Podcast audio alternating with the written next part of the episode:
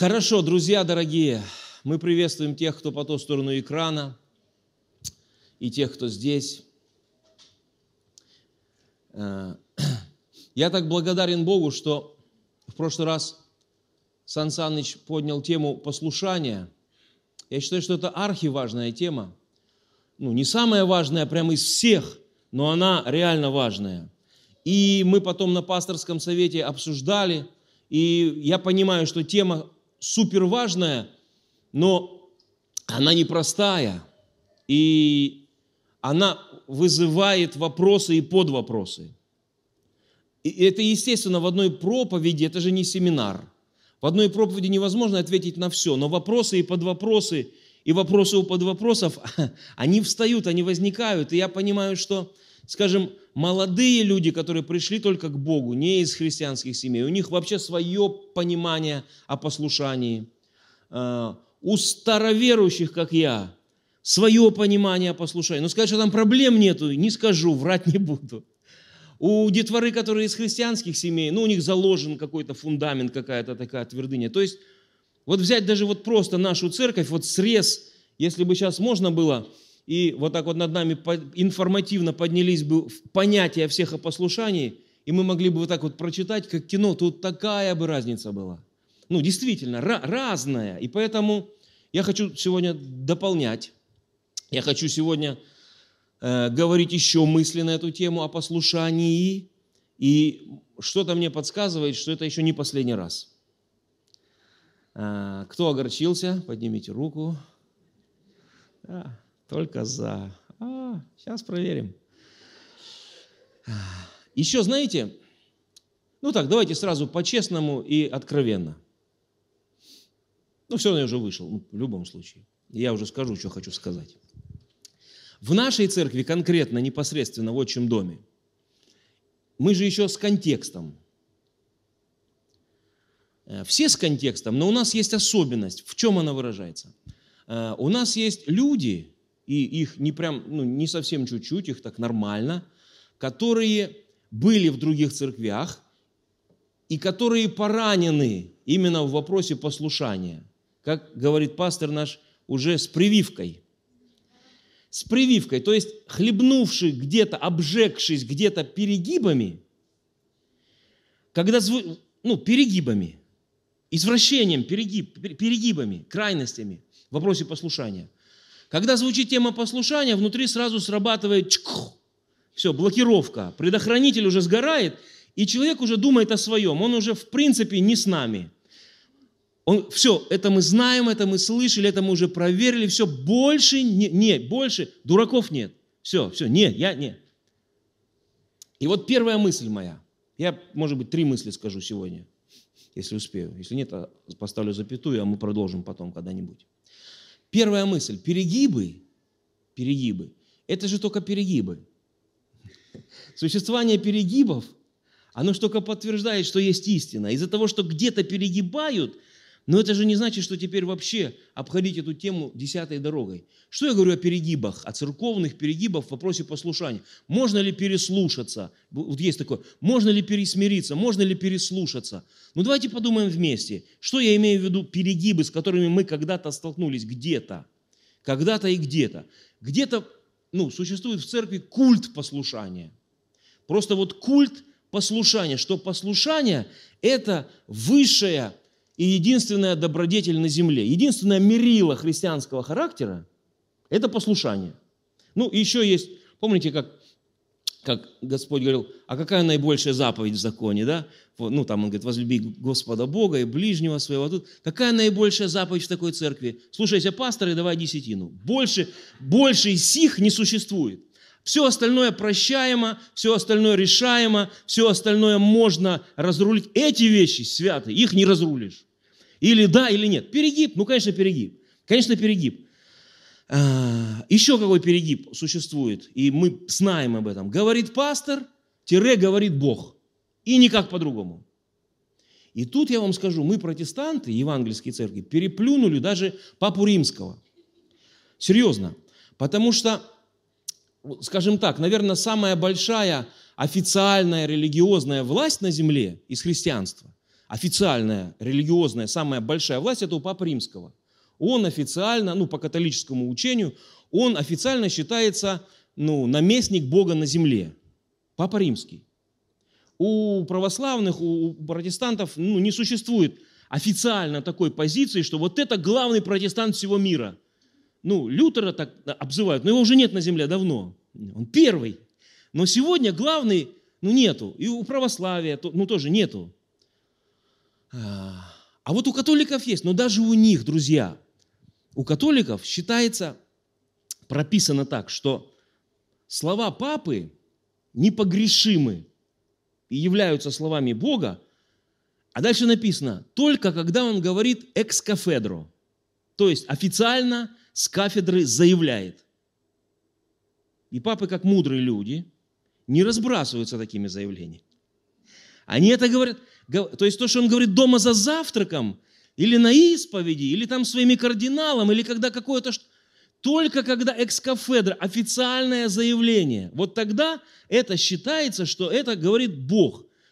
А во всех остальных случаях, ну так не считается. Но у нас, пап римских, в каждой церкви, да еще и по нескольку бывает.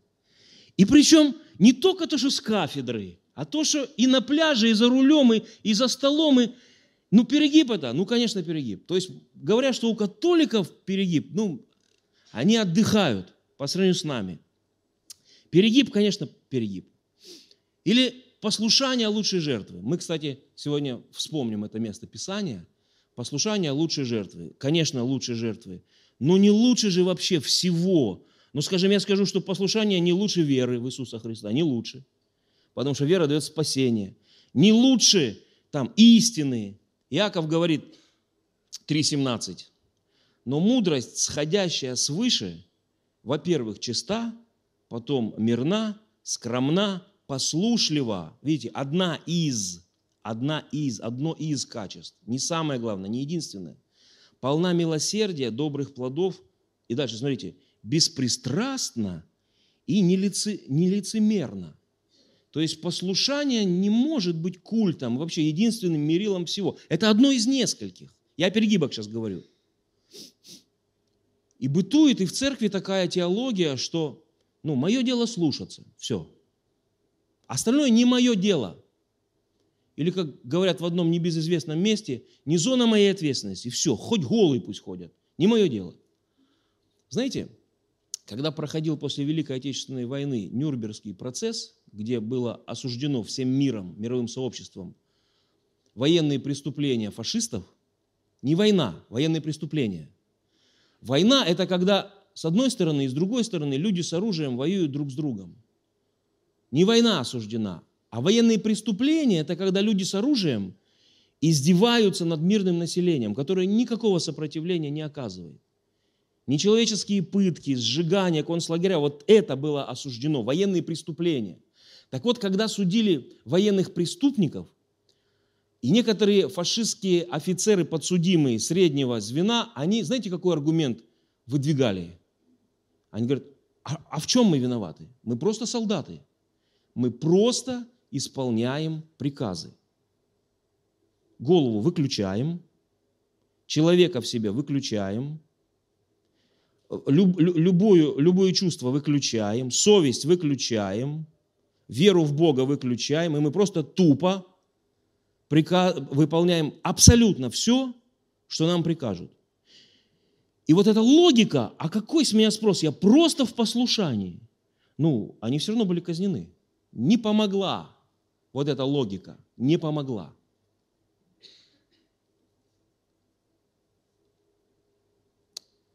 И вот часть из нас, столкнувшись с этими перегибами, ну, может, какие-то другие бы напомнили сейчас, потому что я в некоторых глазах, ну, прям большое понимание вижу, в некоторых, а о чем ты говоришь? Разве такое бывает?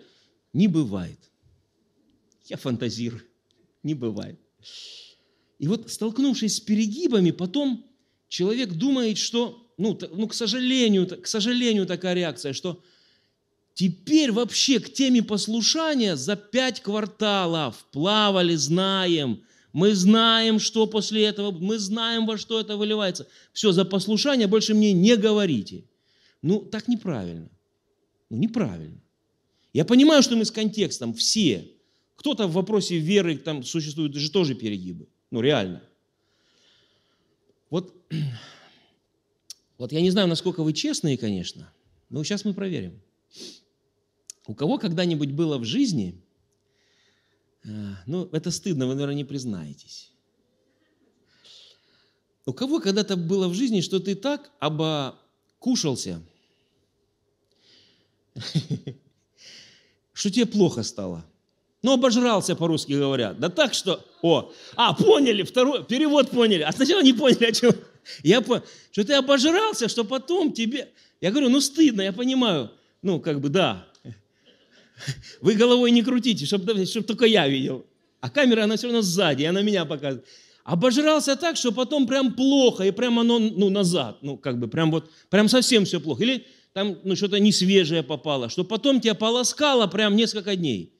Поднимите руку, по-честному.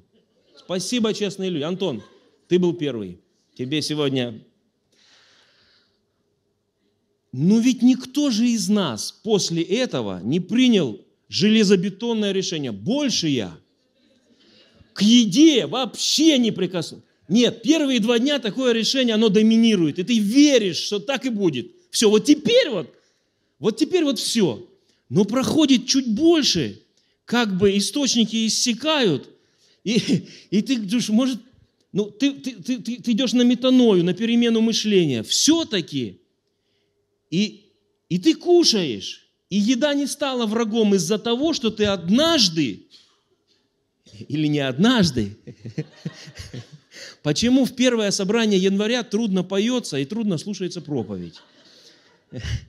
Я не знаю, это какое-то необъяснимое явление. Пер, первое собрание января, как-то все, оно прям вот прям... Мы даже пост ну, стали делать недельный в церкви, ну, в первый, во вторую неделю января.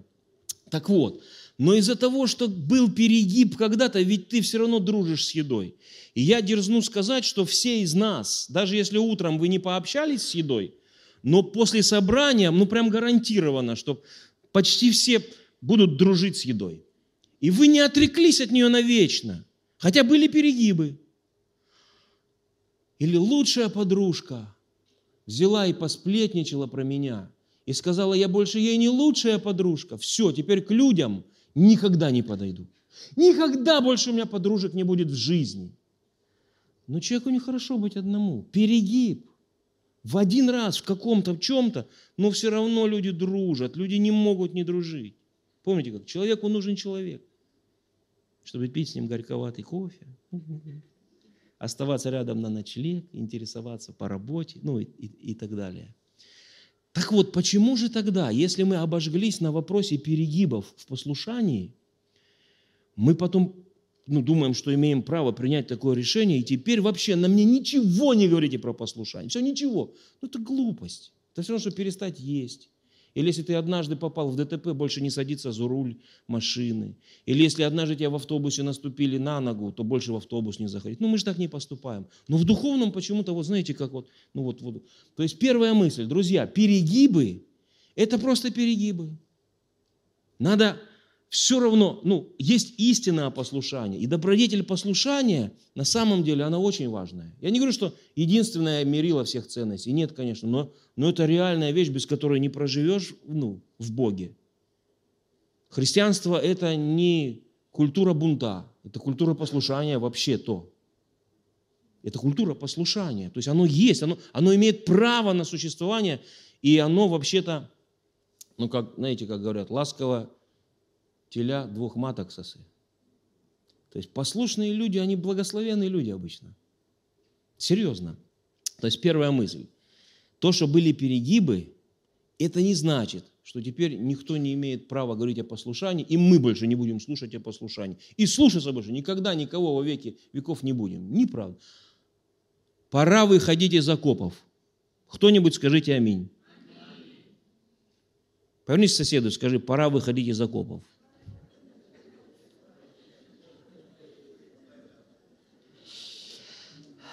Хорошо, вторая мысль. Вот не, не, это просто несколько мыслей вот на эту тему. Перегибы, они не должны нас обречь теперь на вечный бунтарский дух внутри, понимаете? Не должны запечатать нас в клетку бунта. Не должны. Вторая, вторая мысль насчет послушания. Знаете, есть некая подмена понятий. Прям по-другому не назову. Подмена понятий. Что есть послушание, что не есть послушание. Есть такой вот взгляд. Я на Луне подсмотрел. Есть такой взгляд. Вот вы меня сначала убедите, уговорите, мотивируйте, объясните, докажите, покажите, дайте пощупать, тогда я пойму, тогда я соглашусь и послушаюсь. Так вот я хочу сказать, согласие – это хорошая штука, очень хорошая. Но вот в данном случае, если тебе доказали, мотивировали, я смотрю, в женских глазах уже немножко не столько благоволения ко мне. Но я привык. Я смотрю, козырьки, ну, как бы уже... Вот объясните мне, вот докажите мне, вот я соглашусь, тогда я послушаюсь. Но если есть согласие, то здесь вообще никак не идет речь о послушании. Вообще никак. Согласие – это одно, пойдут ли двое, не согласившись? Но если есть согласие, там не нужно послушать. Вообще ноль. Вот, вот в данной ситуации муж жену уговорил, мотивировал, объяснил, доказал, и она согласилась. Она поняла, она согласилась, что это действительно лучше, и она послушалась. Вот слово «послушалась» тут вообще не к месту, вообще не к месту. Ее уговорили, и она согласилась. Тут речь идет о согласии. А что такое послушание? А вот послушание – это не моя воля, а твоя да будет. То есть я не согласен, я не хочу, но ты мне говоришь сделать, и поэтому я делаю. Вот тут послушание. Понимаете? Это вот согласие и послушание – это абсолютно разные вещи. Вот мы тут страчиваем, потому что иногда мы говорим, да послушная я, вы мне только объясните, почему, зачем, как, покажите, покажите примеры, мотивируйте, сделайте, чтобы я захотела, и я послушная всегда. То есть это вообще, это, это вот совершенно разные вещи. Это не, послушание, это не послушание, это согласие. Послушание – это когда я не хочу, но я делаю. Потому что я что? Послушный. Послушание – это Иисус в Гефсиманском саду. Не моя воля, моя душа скорбит смертельно. Что мне, и, и, доминует меня чаша сия. Ну что я скажу, не моя воля, а твоя да будет. Вот это в чистой воды послушание. То есть отставление своей воли и желанию женщины. Ну, подобрее на меня смотрите, пожалуйста. От, от, от, ты отставляешь свою волю, желание и слушаешься и исполняешь не свою волю. Вот загнул. Но, но послушание в чистом виде – это вот это. Это вот это. Послушание – это Савол на пути в Дамаск. Когда его осиял свет с неба, он упал с лошади, и без всяких, вот без всяких-всяких, он говорит, Господи, что повелишь мне делать? Меня не надо уговаривать, меня не надо мотивировать, мне не надо доказывать, меня не надо убеждать, мне не надо стимулы, ни кнут, ни пряник. Что повелишь делать? Вот это послушание. Вот это послушание. Я говорю о послушании в чистом виде. Э, я хотел сказать Ной, когда строил ковчег, но я думаю, что в чистом виде послушание это не Ной, а сыновья Ноя. Потому что Ной хотя бы имел от Бога слово – делай ковчег, потому что придет потоп. Какая-то мотив... Ну, ему легче было. Но вот сыновьям его, которые не слышали слова от Бога, ангел там пришел, или Бог голосом проговорил, мы не знаем. Но когда Бог человеку проговорит, легче слушаться. И все любители слышать голос Божий сказали, а когда человек говорит, а тогда что? И вот смотрите, Ною-то Бог сказал. Он послушался Бога, но ему было легче. А вот его пацаны, которые сами уже были женаты, уже дядьки, уже, ну, как пацаны, бородатые, с женами. И вот им послушаться не Бога, а батьку. Батька говорит, мне Бог сказал, что дождь пойдет. А что такое дождь вообще? А как это дождь? Вот я не знаю, была у них борьба, не было, но они послушались, и они вместе с Ноем строили ковчег. Вот это, я думаю, послушание в чистом виде. Кому-то Бог сказал, а точно ли он услышал? А может он не в правильном состоянии? А может он в неправильном духе? А мне Бог откровения не дал. Если бы они жили сегодня, возможно, это все бы прям, прям ну, Ною было бы сложнее. Может, время патриархальное, умели слушаться люди, хотя и с бородой, и с женой, а все равно батьку послушались. И спаслись, слава Богу. И все, кто любит слушаться людей, сказали, вау. Не моя воля, а твоя да будет. Знаете, я вот подумал, и в прошлый раз звучал этот пример, он часто звучит, пример из Евангелия от Матфея – 21 главы, помните его? У одного отца было два сына, и он сказал одному из них, следуй виноградник мой, да? И второму сказал, следуй виноградник мой. И один сказал, пойду, а сам не пошел. А другому сказал, не пойду. Другой сказал, не пойду, а сам пошел. Ну, та притча, она, она, Иисус показал разницу между ну, священством официальным и вот новообращенными, грешниками бывшими. Это Матфея 21 глава с 28 по 31 стих. В той притче действительно только два пути. Но почему мы думаем, что вообще в жизни всего два пути?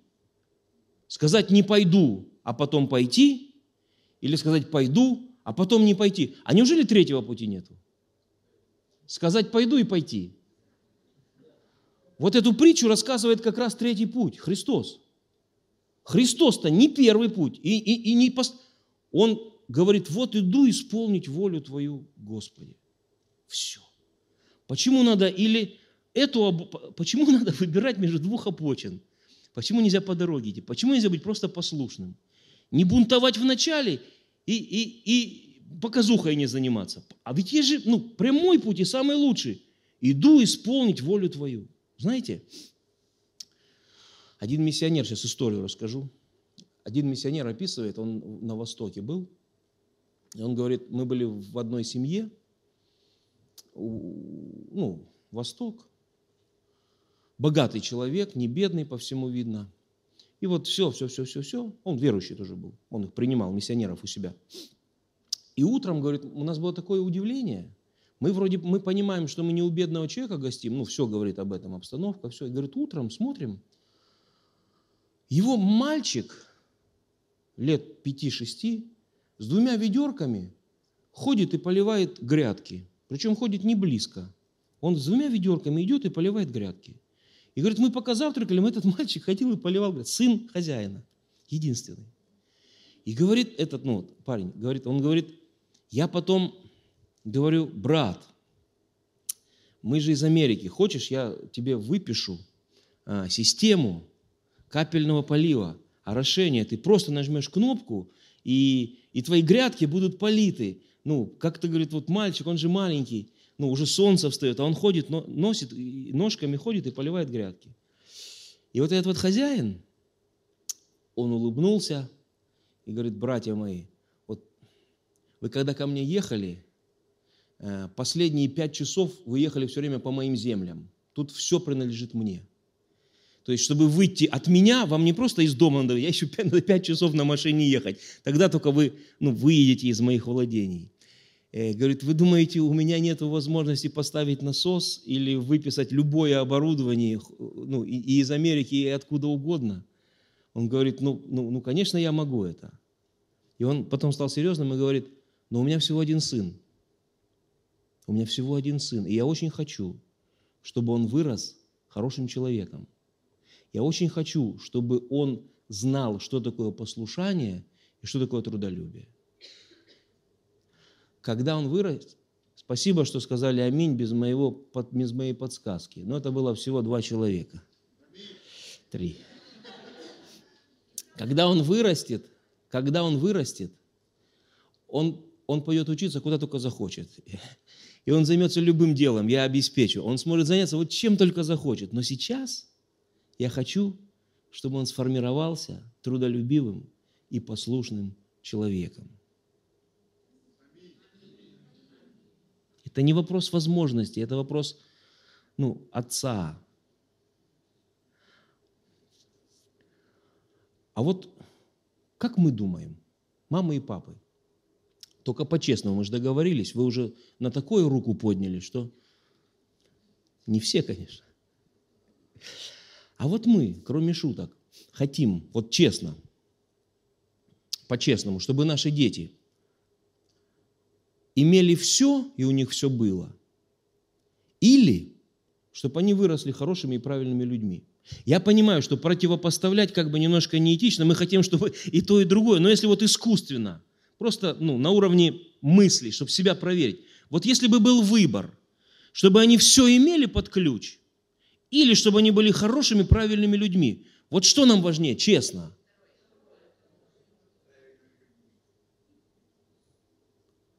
А, а, а Бог, как вы думаете? Он же Отец. Но неужели у него идея фикс просто обеспечить нас всем под ключ? Вот ну неужели он только об этом и печется?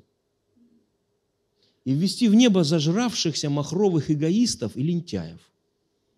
Ну, правда, неужели вот у него такая фишка? Или все-таки, как вот тот мудрый восточный отец, он, понимая, что придет время, и, ну, будет управление над огромными вещами, но надо же, чтобы людьми нормальными стали –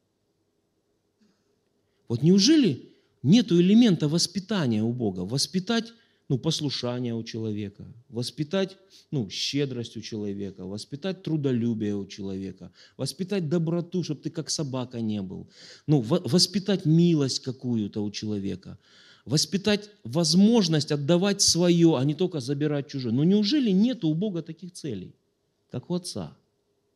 Воспитание. Воспитать послушание в сердце у своего ребенка. Я, знаете, как-то, я вот когда уехал в Туапсе, я, ну, там как бы и, свой, и своего дома не было, и дома молитвы не было. И у меня такая была страстное желание, я нашел обетование еврейское, ну, для евреев в Ветхом Завете. Будете жить в домах, которые не строили, и будете, помните, да? будете пить из колодцев, которые не, не, не копали, да, из сады, которые не насаждали. И я его нашел, думаю, Господи, это же как раз для меня. Это то, что мне надо. И я молился прям с таким усердием и постоянством. Я верил, я стоял в вере. Боже, я верю, я хочу, я прошу, чтобы дом мне не строить. Пусть он придет готовым. И дом молитвы, оно нам надо, стройка, пусть он будет готовым. И как специально – Дом пришлось строить вот с голого участка, с разбивки участка. А церковь, даже участка не было, был вот такой кусок горы. Его еще участком надо было сделать, а потом только строить. И я это запомнил. Я, не то, что я злопамятный, но я запомнил, что Бог мне дал, не дал, как я просил, а дал по-другому. И, и, и я, нет-нет, ему напоминал об этом. Ну, как не злопамятный, но пом, ну, помнится же оно. Я думаю, и вот, кстати, не так давно молился, не так давно. Молился, и что-то опять думаю, вот не дотягиваю я до, до, до благословения еврейского, вот такого. Особенно послушаешь чьи-то свидетельства, ну, как люди, ну, везет же, ну, как бы, благословляет же Бог некоторых. И смотришь, и заходят, куда не строили, и, живут, и, церкви, и, церквям дарят иногда, и прям... И я сетовал пред Богом, Господи, я, конечно, понимаю, что меня любят, я, ну, мне грех жаловаться, у меня и фамилия хорошая, и вообще меня все любят ну, не все, правда, еще ну, поняли это и, и вошли в призвание, но в принципе они дорастут еще до этой истины. Да. Но, Господи, вот не дотягиваю я до такого уровня, вот до такого еврейского благословения. Хотя, когда моя теща меня в первый раз увидела, будущее, только первый раз, она сказала Оксане, с этим евреем ты не пропадешь. Я не знал, что я еврей. Тесть, когда увидел, говорит, смотри, чтобы не убежал в Израиль без тебя. Возможно, ложка крови Авраама где-то у меня в крови и есть. Ну, возможно. Но я смотрю, и вот до такого уровня благословений, жить в домах, которые не строил, там, пить из колодцев, которые не копал, ну, не приходят такие благословения в мою жизнь. И я Богу напомнил как-то недавно об этом, ну, поднапомнил, думаю, ну вот, ну, когда плакался в очередной раз. Конечно, жалеть себя нельзя – это, это нельзя, но так иногда хочется. И вдруг такая спокойная молитва была, я просто, ну как, дели, я иногда просто вычерпываю все, что есть, как вот дурень, вот, ну все, что приходит, я Богу говорю, я замечаю, что потом ты чище становишься, а Бог не обижается. И я вычерпываю, что есть. Я, кстати, когда люди меня обидят, я Богу все рассказываю. Я Богу все рассказываю. Я вычерпываю, а потом уж, ну, ну, мне становится легче. А как там уже он будет поступать, не знаю. И вот я молился, я думаю, Господи, не дотягиваю я до Твоих благословений вот таких, а так хочется. И вдруг мне такие ясные мысли пошли в ответ. И вот, ну, они разные были, я озвучу одну – да, тебе пришлось и свой дом строить, и дом молитвы строить. Но посмотри, как ты изменился за это время.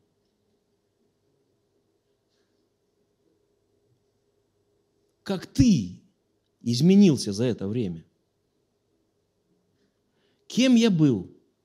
Я же был человеком, который ничего тяжелее ножниц портновских и не подымал. И кофе пил вот так, с пальчиком наружу ножку на ножку. И модные журналы смотрел. Ну, это работа моя была такая.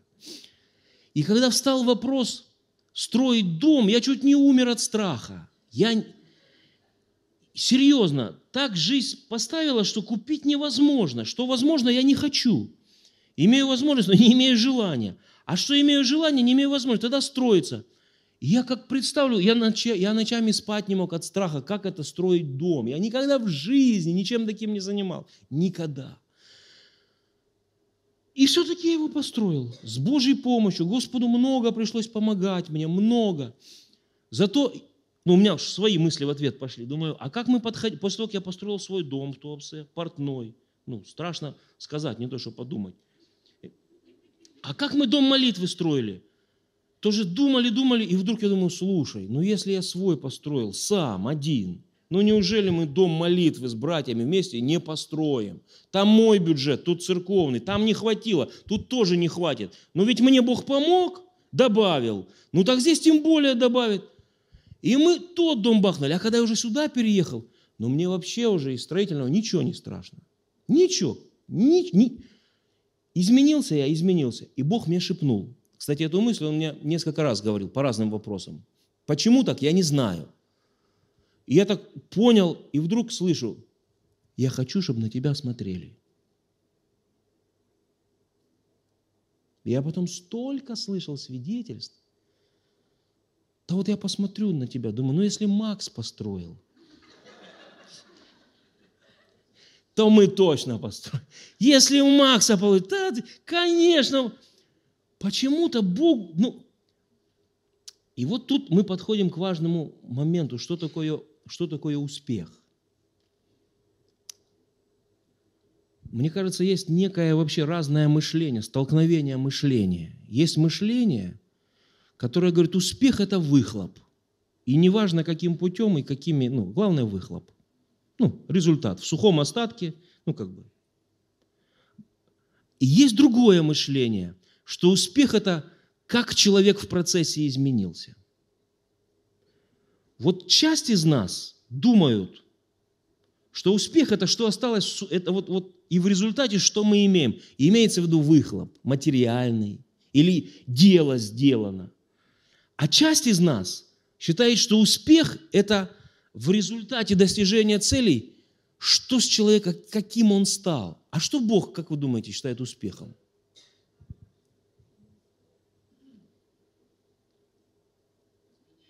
Но если мы как родители, ведь он тоже родитель. Он ведь тоже родитель. Он, во-первых, он спаситель и родитель. И поэтому я думаю, что Бог заинтересован в воспитании и послушании. Иногда мы, знаете, как бы не видя картину в целиком, чего Бог добивается, мы зацикливаемся на мелочах и каждую несправедливость но это же несправедливо, вот здесь не буду, вот тут буду, а вот здесь не буду. И мы такого, знаете, комара отцеживаем, вот это несправедливо, и поэтому я не буду, я буду бунтовать. Но в целом-то идет же работа, чтобы сердце поменялось. Вот пусть Бог нам поможет иметь открытые глаза, что в целом-то Бог, в целом, Он, то, что Бог благословляет, это не надо мне рассказывать, я, это аминь, аминь, аминь и аминь. И не дай Бог, если Он перестанет благословлять. Как мы будем жить, я не знаю. Как я буду жить, я не знаю. Я не самодостаточный, я богозависимый. Но я понимаю, что у Него в приоритете все-таки чтобы Максимка, вот он уже не пьет кофе с пальчиком наружу, уже стройки не боится, нормальный мужик, нормальный человек, с ним можно иметь дело. И я понимаю, что воспитание, ну, у Бога оно в приоритете. Я имею в виду спасенных людей. Я, за неспасенных я понимаю, спасение – это единственное, над чем трудится Бог. Потому что это спасительно важно. А со спасенными Бог воспитывает. И послушание – это одно из. Это одно из. И третья мысль. Если послушание это не моя воля, а твоя да будет. Все согласны, что это формула послушания? Давайте прочитаем знаменитое место, Первое Царство, 15 глава, 22 и 23 стих, там, где послушание лучше жертвы, да? Первое Царство, 15 глава, 22 и 23 стих.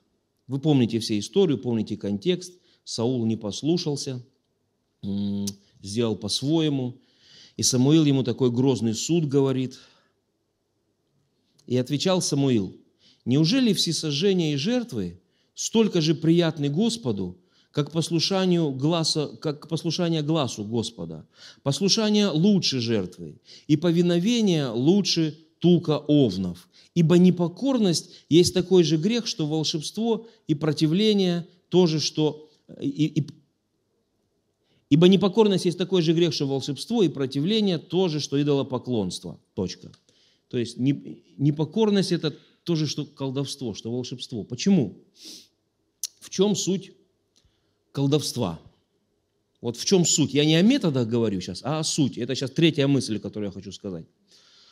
В чем суть колдовства?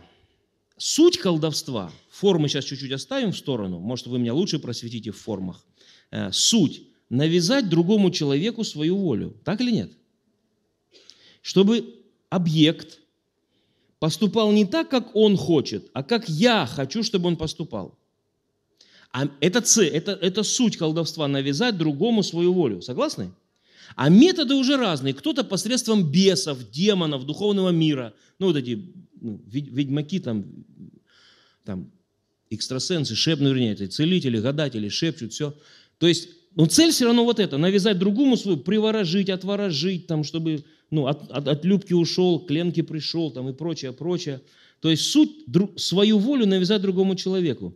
А формы бывают колдовские, бывают манипуляционные, душевные, истерики, угрозы. Суть та же самая. Ну, шантаж, кнут и пряник.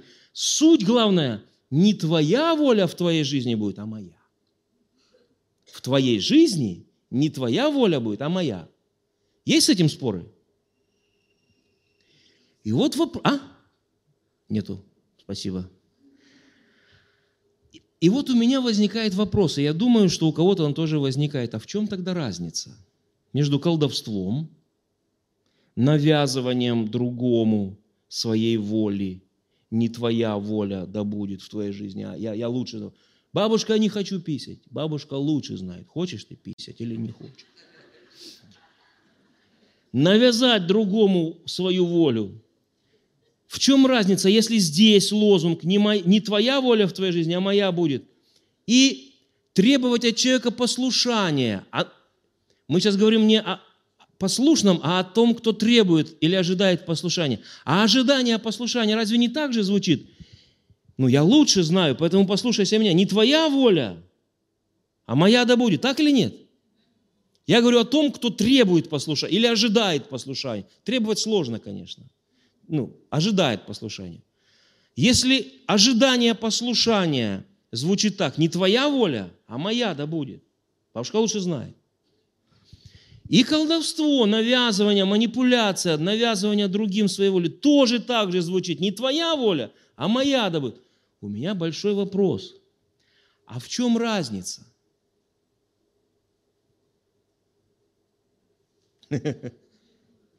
И у мужчин глазки заблестели, и у женщин.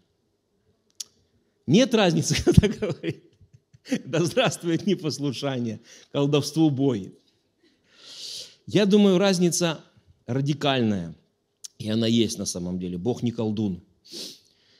В двух позициях разница. Первая.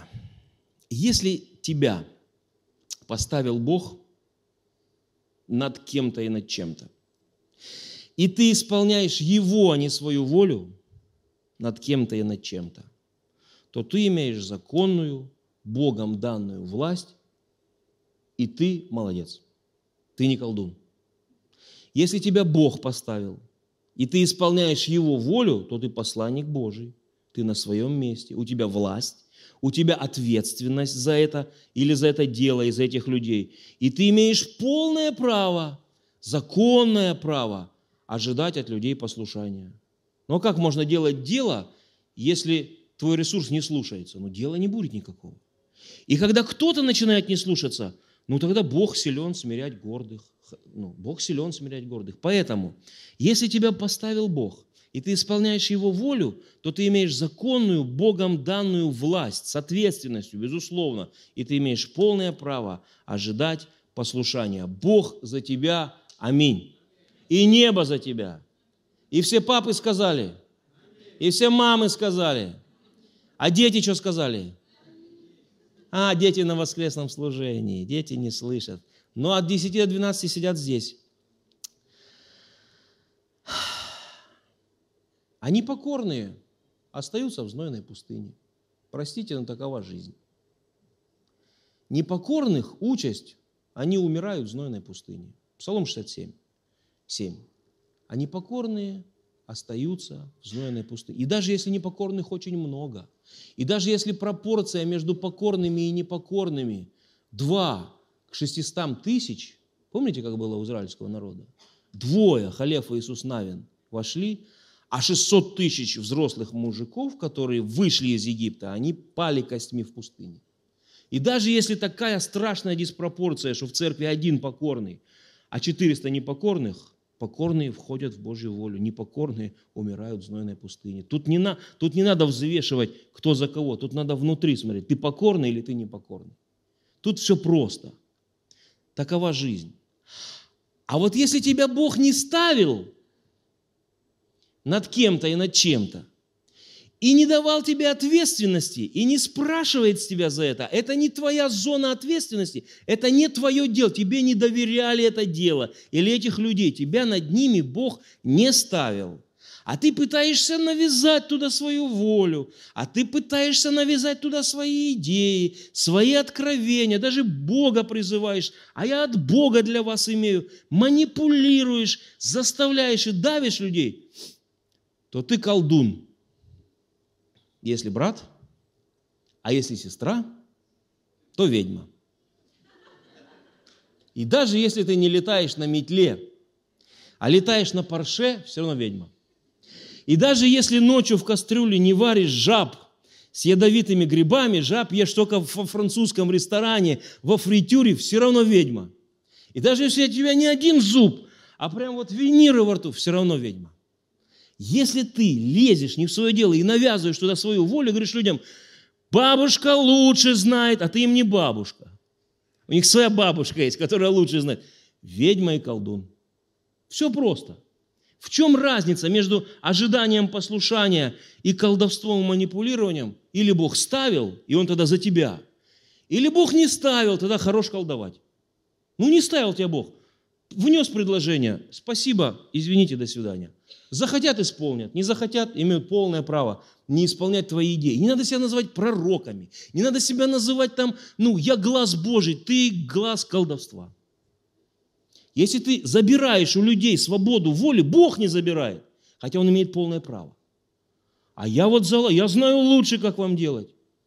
Бой колдовству в церкви. Вы поняли, что я сказал? Кто даже сказал во имя Иисуса? Нормально, Сан Саныч? То есть первое, власть разная. Власть или Богом данная, или не данная. Вот. А второе очень важно, дух разный.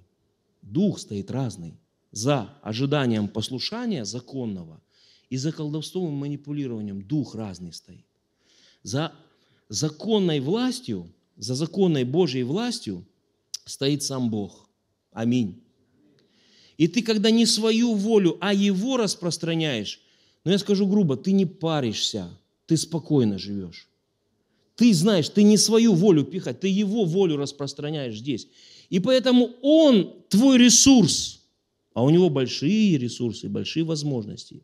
Ты делаешь свою часть, и ты понимаешь, он последняя инстанция, и он смиряет гордых, он в пустыне хоронит непокорных, он за тебя заступается, ты не последняя инстанция, ты спокойно спишь, спокойно ешь, спокойно молишься, потому что Бог за тебя. Аминь. И язва у тебя не открывается. И таблетки от бессонницы ты не пьешь. И не ворочаешься сбоку на бок, думая, какие непокорные, какую новую гадость для них еще придумать, какую пугалку для них.